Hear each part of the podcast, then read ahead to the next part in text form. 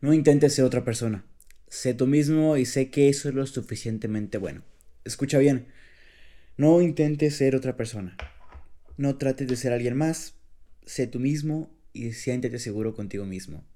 Cree y confía en ti, en tus propias decisiones y en tus propias creencias. Soy Carlos Rodríguez, tengo 17 años y esto es lo que llegó. Ha pasado un año, 365 días, 52 semanas, 12 meses, 8.760 horas, 525.600 minutos, 31.536.000 segundos. Y pues ya, ya, ya, se acabó o está por acabarse el año. Posiblemente las personas con las que empezaste el año actualmente ya no estén contigo. Gente se haya ido, gente haya llegado a tu vida, hayas realizado cosas que no esperabas.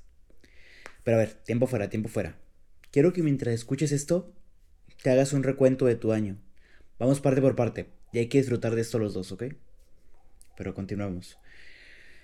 En lo personal, este fue un año de una odisea de emociones, situaciones, de conocer gente, emprender nuevas experiencias, caminos, etc. Pero lo que más cabe destacar aquí es la parte que así como hice todas esas cosas, batallé, lloré, me enojé, me perdí, me puse feliz porque así es el camino hacia las metas, hacia aquello que quieres lograr, que si alguien te dijera que sales de tu casa y está en la esquina, corres por él, pero nadie te avisó que en el camino estaba lleno de hoyos y que inevitablemente te vas a caer. Pero ¿por qué destaco esto? Porque entre todas esas experiencias, muy al fondo o agarrado de la mano, está el crecer como persona. Esta parte que lo puedes catalogar como desarrollo de personaje, como lo quieras llamar, pero esa parte que te ayuda a madurar y no necesariamente tiene que ocurrir mientras eres joven o niño. Siempre estás en constante cambio. Puedes madurar hasta cuando ya estás a punto de morirte. Y esto significa que la edad no significa madurez. Porque así como hay gente muy sabia, madura a sus 30 años, hay gente que a sus 60 años se siguen comportando igual que un muchacho de 15 años. Puedo ofrecerte un mejor consejo y probablemente este muchacho de 15 años pudiera ofrecerte un mejor consejo que otra persona. Pero en lo personal, cambiando un poquito el tema, creo que este año es uno de los cuales más he crecido como persona. Pero la neta, qué chinga es hacerlo. Porque nadie te lo pide, nadie te va a dar chance de que te deprimas, nadie va a entender que estás perdido. Porque así como hay meses donde sientes que vuelas, en otros sientes que tienes un chingo de piedras en los pantalones y parece que no avanzas. Y dices, mejor me acuesto un rato, descanso y después sigo. Y es totalmente válido, validísimo. Pero esto no toda la gente lo entiende. Y es allí donde te tienes que agarrar de donde puedas y seguir y caminar y gatear, trepar, patalear, lo que tú creas que es necesario para seguir avanzando. Pero lo importante aquí es que no pares. Y si llegas a parar es para tomar un descanso y empezar corriendo. Que la gente te vea y sonará mamón o como lo quieras ver, pero esta es una carrera no con la gente, no con tu familia, no con tus perros, no con tus amigos, sino contigo mismo donde prevalece la mejor versión de ti. Y mientras más avances, la gente te va a ver cómo los dejas atrás, porque cada vez te acercas más a la meta. Y no te hablo de una meta necesariamente grande, ya esto te lo dejo totalmente a tu criterio. Pero el hecho de llegar a una meta puede ser el hecho de hasta poder correr un kilómetro sin cansarte, no dormir tarde, ser positivo, entre otras cosas.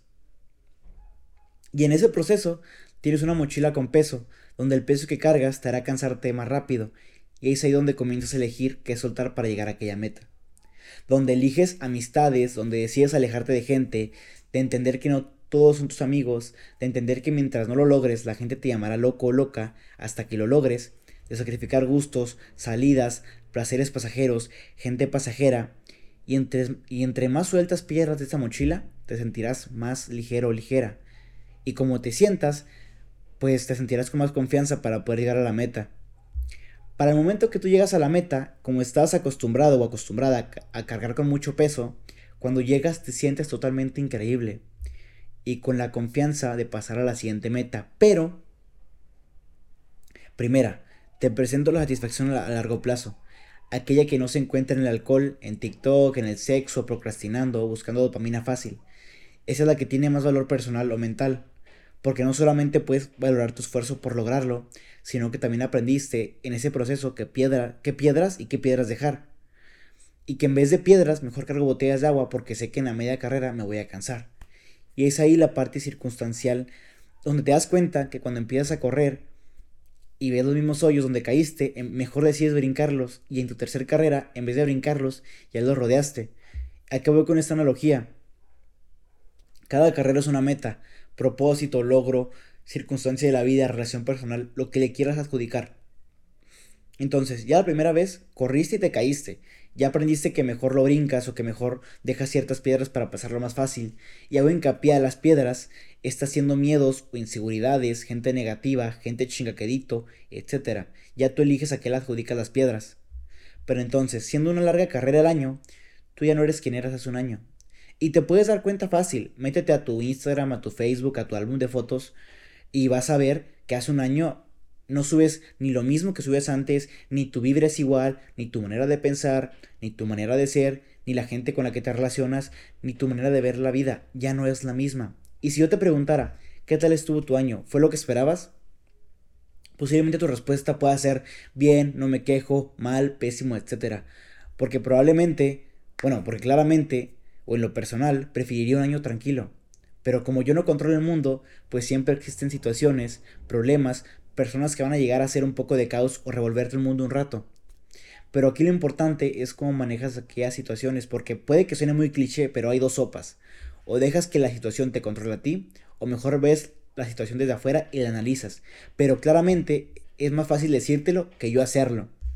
Y este año en lo personal fue un año en el cual el crecimiento personal lo enfoqué en mi persona, en emplear aquellos consejos que tanto daba y, y decía con facilidad a ponerlos en mi día a día.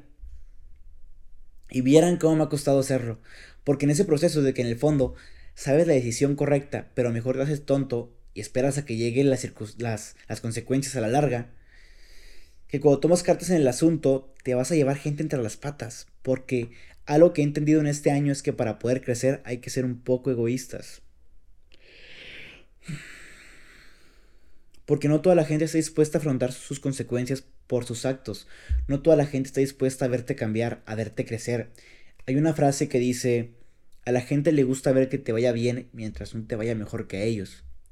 Y hay que entender que no es necesario aquellas últimas pláticas, aquellas últimas salidas, hacer X o Y para poder cerrar un ciclo es amarrarse un huevo o un ovario, porque claro, al principio al tomar la decisión nos va a poner tristes o confundidos, pero eso no significa que sea una mala decisión.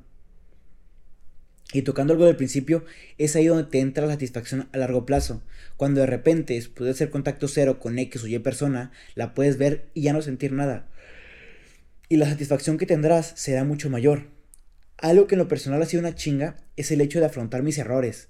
Me salgo un poquito de la plática para hacer una referencia,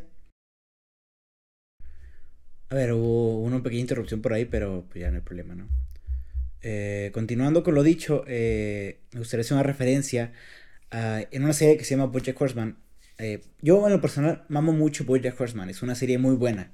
pero pues haciendo un breve resumen, pues Bojack el protagonista le gusta su, su escritora fantasma y se llama Diane. Y en un acto de amor, estando ebrio, pues roba la D de Hollywood por la inicial de Diane. Y sale en las noticias y todo y en lo que queda de la serie pasó de ser Hollywood a ser Hollywood, haciendo hincapié en las consecuencias a largo plazo, que tarde o temprano te van a alcanzar. Y el hecho de tomarme el tiempo y acercarme a la gente a pedir disculpas y aceptar lo que me tengan que decir, aceptar que la cagué, que cometí errores y entender que no toda la gente quiere escuchar mis disculpas o lo que tenga que decir. Y ahí entra una frase muy común que suelo usar en ese tipo de pláticas, que posiblemente esté mal estructurada y suene mamona, pero es eh, no busco tu perdón. Al momento de decir esta frase, yo hago hincapié en lo personal al hecho de que yo no puedo controlar lo que la gente piense de mí, pero sí puedo controlar cómo me siento con ello. Así como la persona está en todo su derecho a aceptar mis disculpas, que ojo, el hecho de que me perdone no tiene que ir ligado a convivir como antes, simplemente me perdono ya, que es muy usual el hecho de que, ay, pues ya me perdonó y me acerco otra vez igual a, la misma persona. Pues no, o sea, puede que sí, pero puede que no. Eh, y en todo caso de que la persona no acepte mis disculpas, pues en mí ya no queda me disculpé, acepté mi error y lo que me queda es no volver a repetir ese tipo de conductas con las personas que aún siguen conmigo o en futuras relaciones. Y si tú eres una de esas personas que acepta sus errores, Te felicito, es un gran paso para crecer como persona. Que ojo, eso no te hace mejor que los demás, pero sí mejor que tú mismo. Y el hecho de que ya hayas avanzado tanto, quiero creer que te obligó a poner límites. Y la gente no le gusta que les digas que no esto, que no el otro. El entender, el entender que la gente no te va a entender, valga la redundancia, y se van a enojar, te dirán mamón, te dirán payaso, te dirán lo que quieras, pero es un autorrespeto. Primero, porque poner límites no es fácil. Si vienes de conductas pasivo-agresivas desde casa, es muy difícil poner límites porque toda tu vida has lidiado con ese tipo de conductas perdón, eh, que de cierto modo lo has normalizado tanto que cuando se presenta en otro círculo decides no hacer nada. Pero si te pudiera dar un consejo, primero coloca límites con tu familia. Y cuando tengas que poner límites con los demás, pues será más sencillo, porque si le pusiste un límite a la gente con la que convives o la que te mantiene, ¿por qué no ponérselo a un tercero que ni te da para comer? Y es ahí cuando el crecimiento personal ha tocado tu puerta. Para cerrar con este capítulo, si este año sientes que no hiciste nada, te sientes inútil, perdida, desorientada, desorientado, etc., es totalmente válido que nadie venga y te demerite lo que, lo que tú hayas hecho. Porque a veces el, crecimiento personal no se mide con proyectos, no se mide con economía, no se mide como lo quieres medir. Pero si lo puedes medir en cómo has crecido como persona, es totalmente válido. Y así como hay años en los cuales vuelas, va a haber años donde te quedas sentado, sentada, y no está mal. Porque todo es un proceso y cada quien lleva un ritmo. Y pues feliz año, soy Carlos Rodríguez y esto fue lo que llegó. Y nos vemos.